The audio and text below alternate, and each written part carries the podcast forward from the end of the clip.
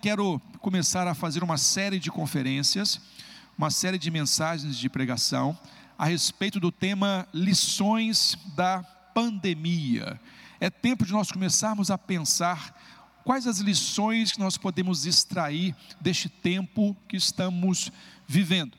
Quando a Bíblia declara que todas as coisas cooperam para o nosso bem, é importante que nós saibamos extrair quais as lições que Deus tem para nós em todas as circunstâncias das nossas vidas. Qual aprendizado nós precisamos ter, nós precisamos receber daquilo que acontece, dos fatos, da história, dos acontecimentos para com as nossas vidas. Então quero começar agora já neste final do mês de abril, onde normalmente no mês de abril nós damos ênfase à escola bíblica dominical. Estava tudo planejado para nós fazermos aqui o mês de abril a ênfase à escola bíblica, o tema, divisa, as preparações, mas nós não podemos realizar por motivo de força maior.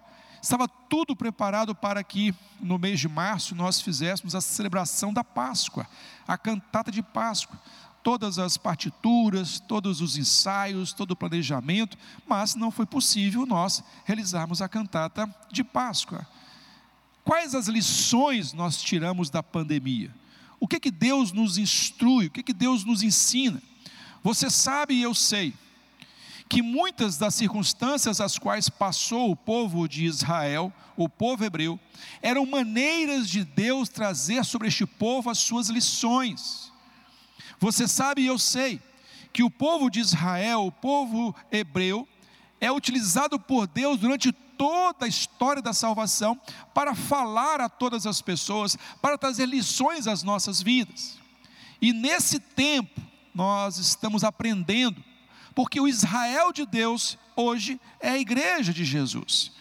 O Israel de Deus hoje é a igreja de Jesus. Então, o que que Deus quer nos falar? Quais as lições nós podemos extrair deste tempo de pandemia? Texto de 1 Crônicas, capítulo 12, verso 32, assim diz a palavra do Senhor: E dos filhos de Sacar, duzentos de seus chefes, destros na ciência dos tempos, para saberem o que Israel devia fazer, e todos os seus irmãos seguiam as suas ordens. Vou repetir novamente a leitura deste texto de 1 Crônicas 12, verso 32, mas vou parafrasear uma das passagens do texto, da seguinte maneira: E dos filhos de Sacar, duzentos dos seus chefes, que tinham o senso da oportunidade, essa é a paráfrase. E dos filhos de Sacar, duzentos de seus chefes, destros na ciência dos tempos, que tinham o senso da oportunidade, que conseguiam entender as coisas que estavam acontecendo ao seu redor, que conseguiam entender o vocabulário de Deus diante das circunstâncias. Diz-nos o texto: para saber o que Israel devia fazer e todos os seus irmãos seguiam suas ordens. Meus irmãos, Deus capacita o povo chamado, Deus capacita aos seus amados, Deus capacita a sua igreja. Quais as lições nós precisamos aprender neste tempo de pandemia? O que, que Deus quer falar à sua igreja? É impressionante. Deus muda a situação do mundo para se comunicar com a sua igreja. Deus muda com Deus fala através da situação do caminhar do universo, dos tempos, para se comunicar no seu plano de salvação.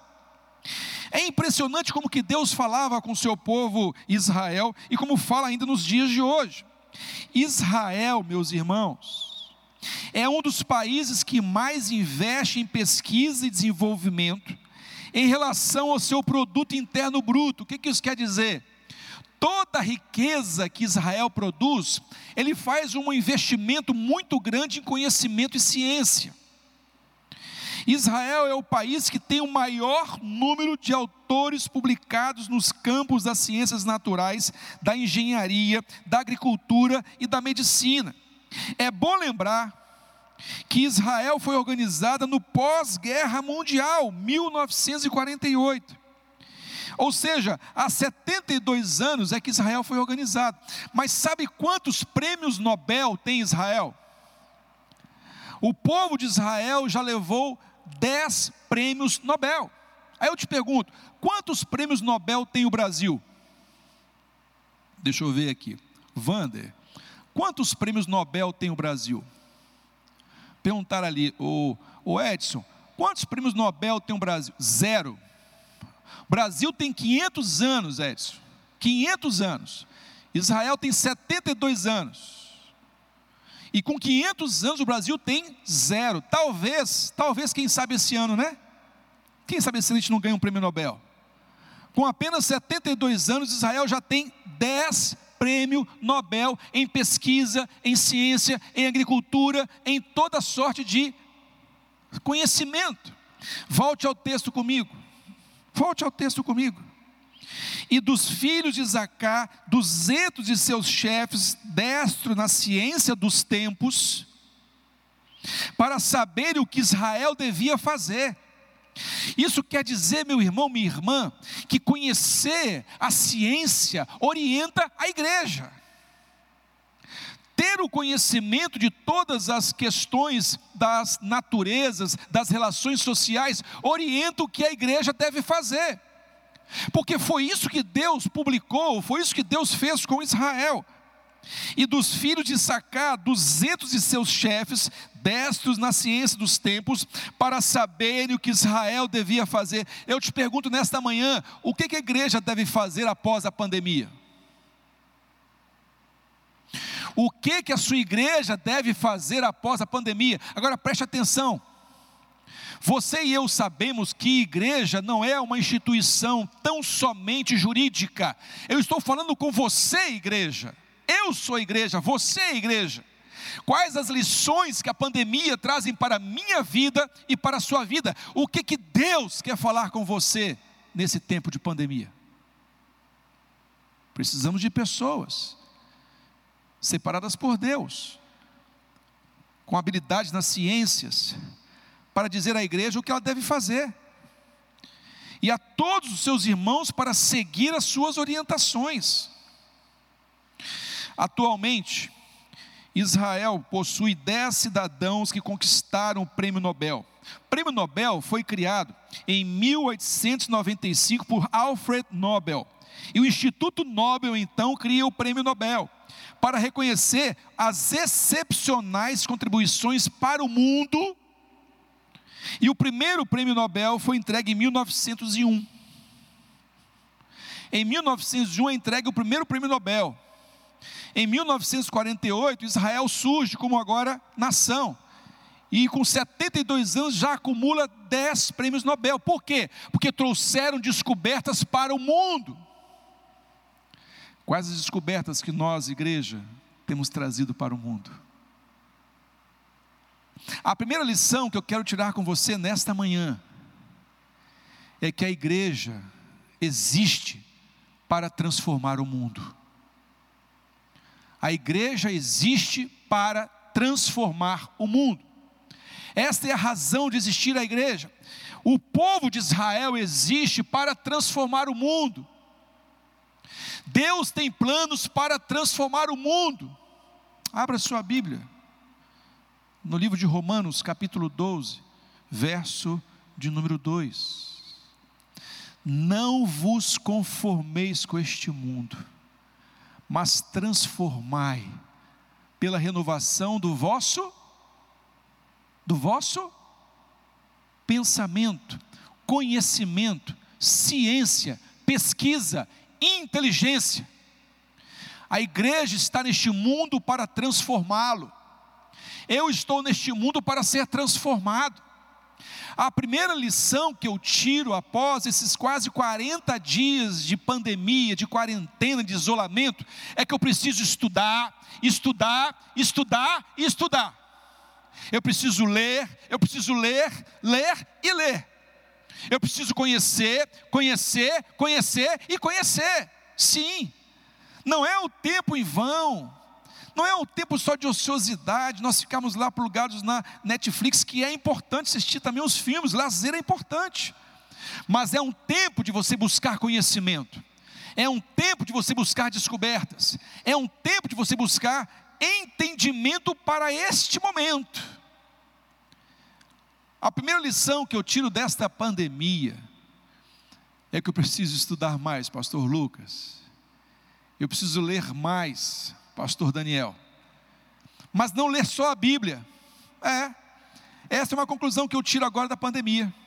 Eu preciso ler da economia, eu preciso ler da política, eu preciso ler da geografia, eu preciso ler das matemáticas, eu preciso ler de todo o conhecimento porque é o que o texto está dizendo. Volte comigo lá em 1 Crônicas, capítulo 12, verso 32.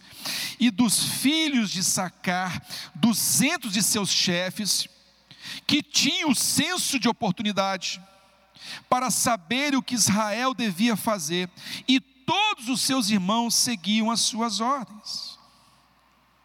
A Bíblia diz que toda a educação, no momento, não parece motivo de alegria, mas de tristeza. Depois, no entanto, produz naqueles que assim foram exercitados um fruto de paz e justiça. Vou repetir. A sua Bíblia e a minha Bíblia dizem que toda educação no momento não parece motivo de alegria, mas de tristeza.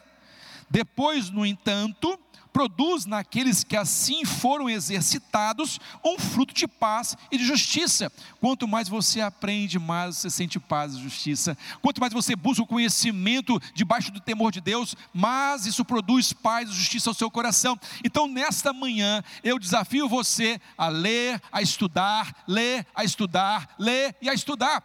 O que você está fazendo na sua área, faça o melhor para Deus. Está fazendo medicina, seja um pesquisador. Está estudando história, seja um pesquisador da história bíblica. Busque, busque, busque, busque para a glória de Deus, para o louvor da glória de Deus. Então, sim, a lição da pandemia é que eu preciso utilizar o conhecimento para a glória de Deus, como Israel, como Israel. Quer ver coisa interessante? Em 1 Crônicas nós vimos que Deus usou ali aqueles homens da família de Sacar para orientar as ações do povo de Deus. Vamos para a prática. Vamos para a prática disso. Tinham o entendimento dos tempos. Eles entendiam dos assuntos públicos.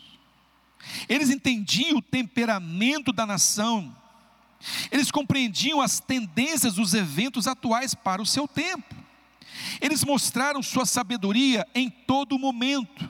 Por exemplo, como pois eles aderiram a Saul enquanto ele vivia? Como é que sabendo que ainda não havia chegado a hora de Davi tomar posse no reino, como que eles não puderam se ajuntar a Davi enquanto Abner vivia e tinham o comando de outras tribos com as quais estavam abrangindo? Assim, Assim que ele morreu, tiveram a oportunidade de se juntar a Davi. Você conhece o texto? Diz assim: Estes, porém, capítulo 12 de 1 Crônicas, estes, porém, são os que vieram a Davi a Ziclag, estando ele ainda escondido por causa de Saul, filho de Quis, e eram dos valentes que ajudaram na guerra. E aí no capítulo 12 começa a listar quem foi se encontrar com Davi. É interessante, Davi estava fugindo do rei Saul e recebeu apoio de Sacar. Porque eles estavam entendendo o temperamento do tempo. Eles entendiam o que estava acontecendo na sociedade. Eles percebiam os movimentos sociais, os assuntos públicos. Sim, Vivemos um tempo da polarização das emoções. Vivemos um tempo da polarização das opiniões. Você sabe o que isso significa? Você sabe por que você está do lado que está? você sabe o que você defende, o que você defende, mas além disso, você consegue observar o outro lado também. Ora, todos nós sabemos de que a melhor estratégia numa ação é conhecer todos os lados, para tomar as melhores decisões. Não adianta eu polarizar apenas o entendimento do meu lado. Você sabe, por exemplo, que Moisés mandou os espias investigar como estava a cidade de Canaã, buscando o conhecimento do adversário. Sim, isso é entender os assuntos públicos, isso é compreender o temperamento da nação, isso é perceber a tendência dos eventos atuais. Por isso que a Bíblia diz que o povo de Deus, sim, o povo de Deus tem capacidade de discernir os tempos. Precisamos que os nossos pensadores, os nossos pesquisadores, os nossos investigadores façam os seus bacharéis, façam os seus mestrados, façam os seus doutorados. Porque Israel já tem Nobel. Já tem Nobel. Mas há uma segunda lição importante que nós extraímos deste texto para lições no tempo da pandemia. O isolamento, além de nos levar a buscar mais conhecimento, mais conhecimento e mais conhecimento, o isolamento também nos leva a ter mais fé. Eu não sei você, não posso falar por você, mas meus irmãos, como que eu estou exercitando a fé? Como que eu estou buscando crer em Deus? Olha, 52 anos de idade a completar dia 31 de julho, mais de 33 anos de vida de fé cristã, a completar 25 anos de ministério, mas nunca vivi um tempo de exercitar a minha fé tão forte, tão necessária como este tempo. Sim, a lição da pandemia que eu tiro para a minha vida é que eu estou buscando crer mais. Mas para que eu possa alimentar a minha fé, eu tenho que crer também e buscar conhecimento. Uma coisa está ligada com a outra. Porque a fé sem conhecimento é fanatismo. Fé sem ciência é fanatismo. Fé sem razão é fanatismo. A razão não se opõe à fé, a razão se curva à fé. A fé alimenta a razão. Rogo-vos, pois, irmãos, pela compaixão do vosso Deus, que apresenteis os vossos corpos como um sacrifício vivo, santo e agradável a Deus, que é o vosso culto racional. Mas não vos conformeis com este mundo, mas transformai-vos pela renovação do vosso pensamento, para que experimenteis a boa, perfeita e agradável vontade de Deus. Ou seja, o conhecimento aperfeiçoa a minha fé como tenho experimentado atos de fé nesse tempo de pandemia. Ah, quero acreditar, dentro das visões mais positivas da fé, que olha, meus irmãos, depois que passar essa, esse isolamento social, nós vamos experimentar as manifestações de fé como nunca vimos antes. Como nunca vimos antes. E como já estamos experimentando neste tempo. Vamos ouvir testemunhos de fé neste púlpito como nunca ouvimos antes, porque Deus quer falar ao seu povo através dos tempos da pandemia. Sim, Israel resistiu ao primeiro isolamento, sabe por quanto tempo? Rony, sabe quanto tempo Israel resistiu ao isolamento? 430 anos. É, Durante 430 anos, Israel resistiu ao seu primeiro isolamento. Você sabe o que eu estou falando? Estou falando do tempo que Israel ficou escravo no Egito. 430 anos isolado no Egito, não podia sair, não podia sair, era escravo, estava preso. E mesmo sendo o povo escolhido de Deus, mas tinha que ficar preso, estava preso, sob o jugo de Faraó.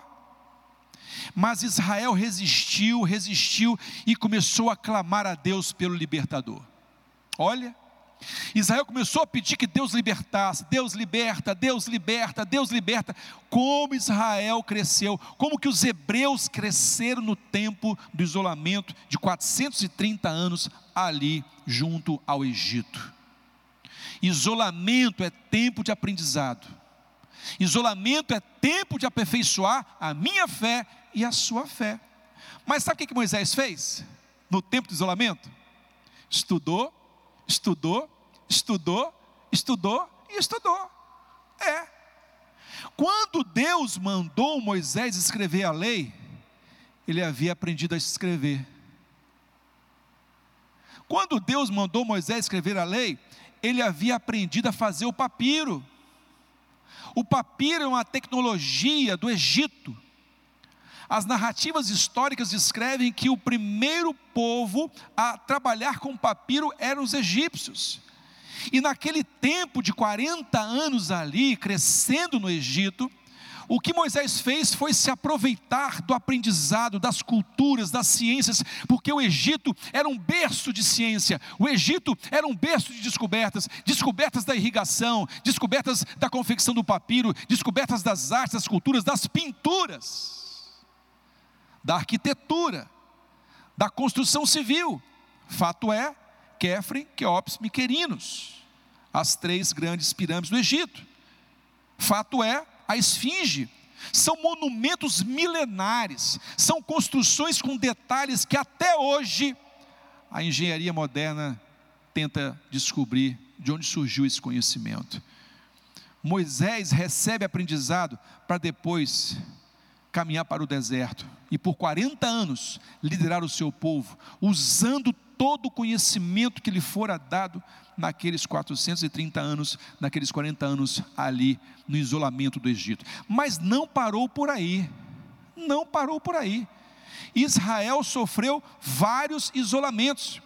O povo hebreu foi afastado do convívio por várias vezes.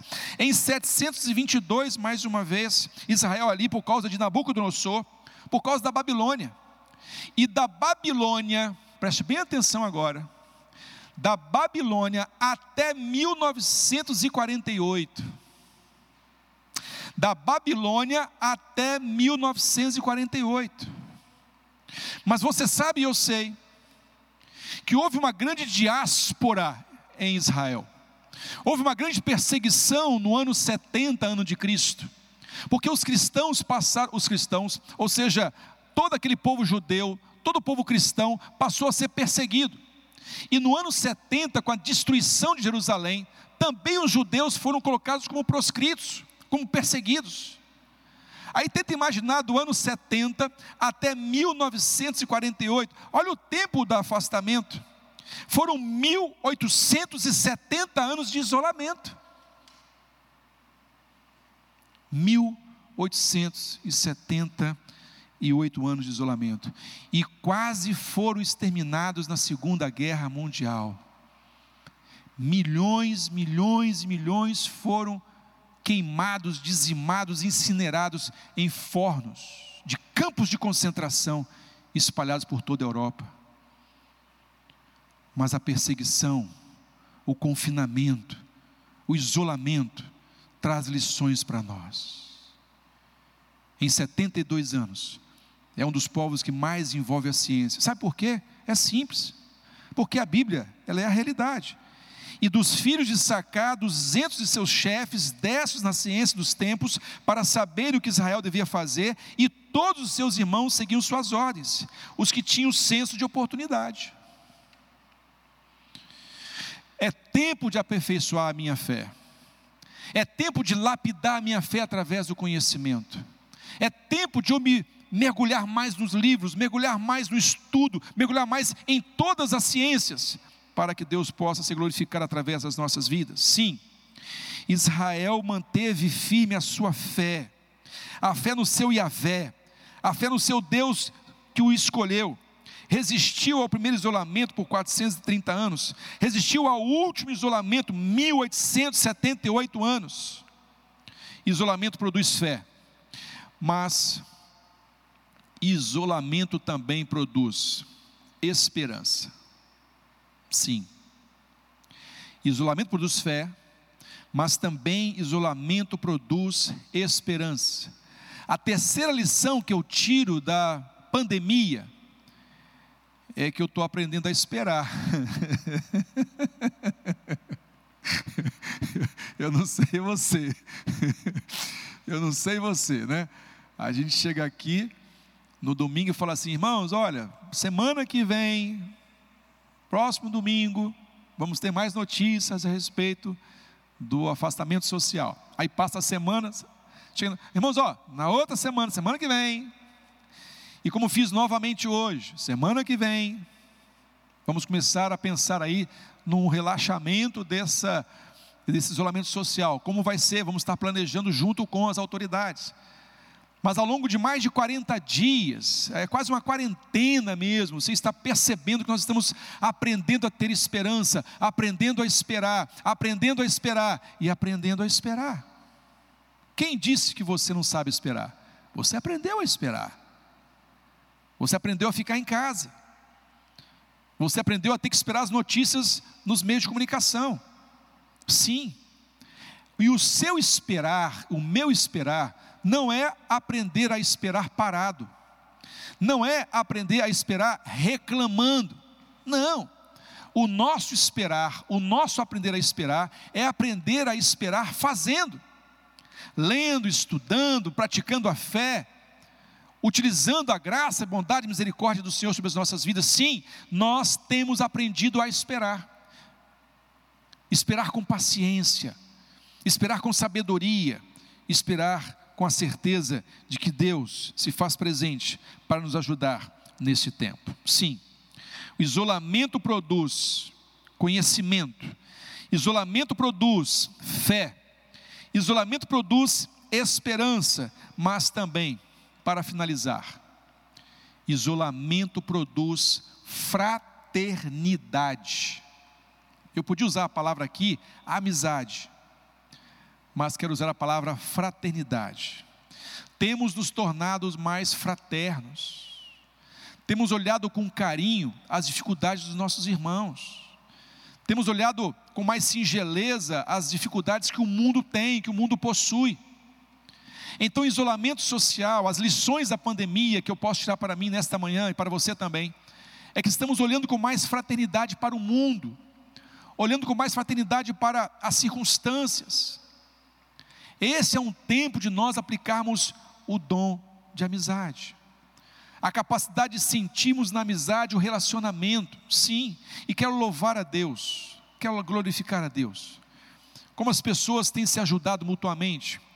A nossa igreja, nesse período agora do mês de março e agora mês de abril, nós conseguimos assistir cerca de 25 famílias e vamos continuar fazendo isso. E quero agradecer a você que tem dado a sua doação. Irmãos nos telefonando, pedindo a conta da igreja, o número de contas da igreja, para passar uma oferta. E ofertando para que nós pudéssemos ser fraternos, para que pudéssemos mostrar a nossa fraternidade. Quero louvar a Deus para a sua vida, meu irmão, minha irmã, que de uma forma espontânea, uma forma liberal, tem sido fraterno através da sua doação, sim. Às vezes nós não sabemos como fazer, às vezes não podemos nem sair de casa para fazer, mas podemos utilizar a igreja para mostrar a nossa fraternidade. E eu quero louvar a Deus pela sua vida.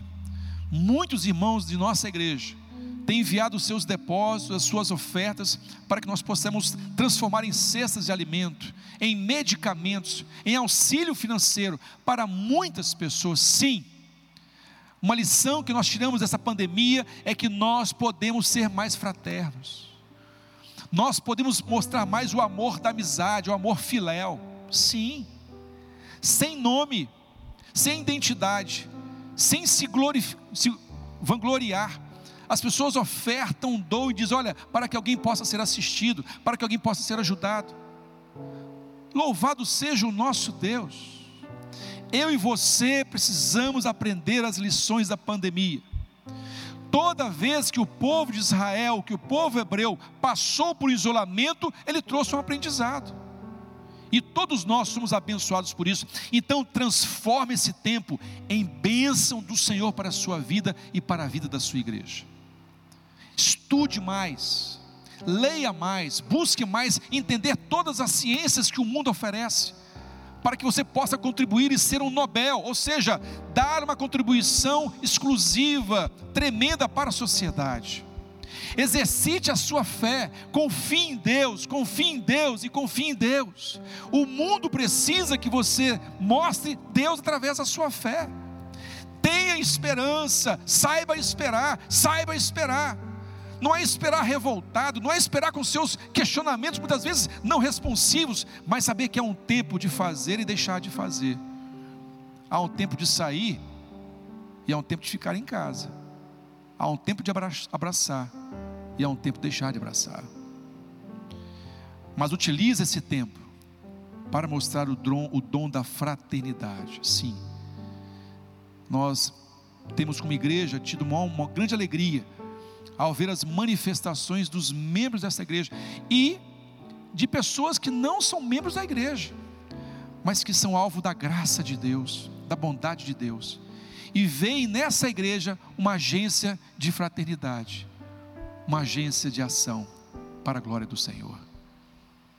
Que as lições da pandemia possam continuar a nos ajudar, a ajudar, a crescer. E eu não tenho dúvida, sim, nós sairemos mais fortes, nós sairemos mais compreensivos e, acima de tudo, na dependência do nosso Deus. Vamos orar ao Senhor, Pai. Quero te louvar nesta manhã pelas lições da pandemia. Sim, Senhor. É tempo de buscarmos o conhecimento. É tempo de buscarmos a leitura, buscarmos discernir o pensamento deste mundo, discernir, ó Pai, os temperamentos, as motivações, para que possamos ser instrumentos nas tuas mãos, para que possamos contribuir em todas as circunstâncias. Obrigado pelas lições da pandemia para exercitarmos a nossa fé. Uma fé que é provada por 430 anos, uma fé que é provada por mais de 1800 anos, uma fé que é provada por mais de 40 dias. Quero te louvar pelas lições da pandemia, ao exercitarmos a esperança. Sim, nós podemos esperar, sim. O mundo pode parar, sim, e nós continuaremos esperando a volta de Jesus. Quero te louvar também pela fraternidade, pelo esse dom que se manifesta no coração dos meus irmãos. Ninguém é tão rico que não possa precisar, e ninguém é tão pobre que não possa compartilhar, repartir.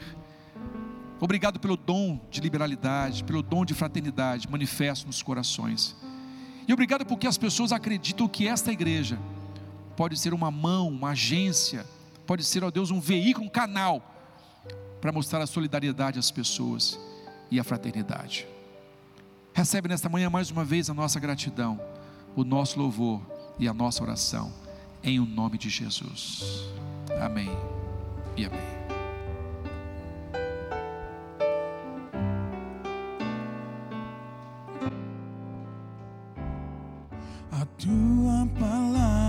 Escondi,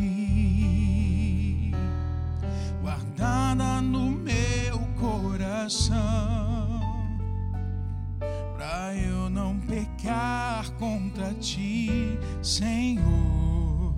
A tua palavra escondi, minhas vestes no sangue lavei e nas tuas águas bebi, para ser uma oferta agradável a ti, minha vida a ti consagrei. Meus dons e talentos são para te servir, meus dons preciosos são teus. Não vejo razão da minha vida sem ti.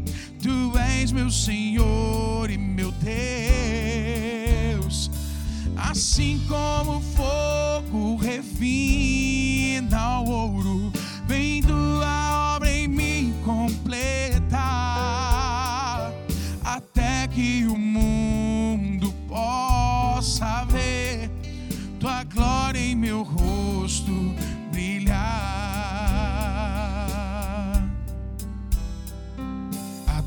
tua palavra escondi,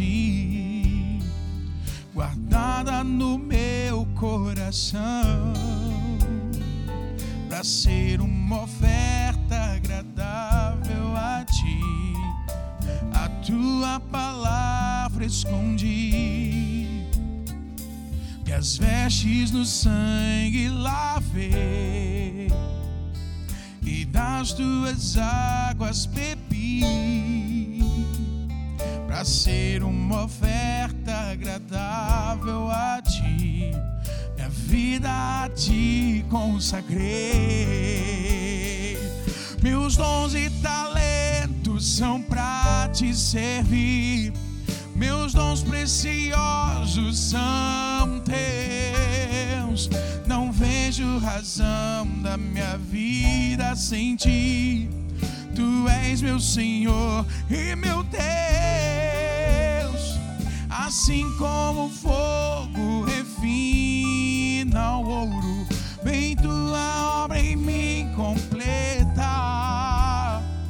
até que o mundo possa ver tua glória em meu rosto brilhar, até que o mundo possa ver tua glória God.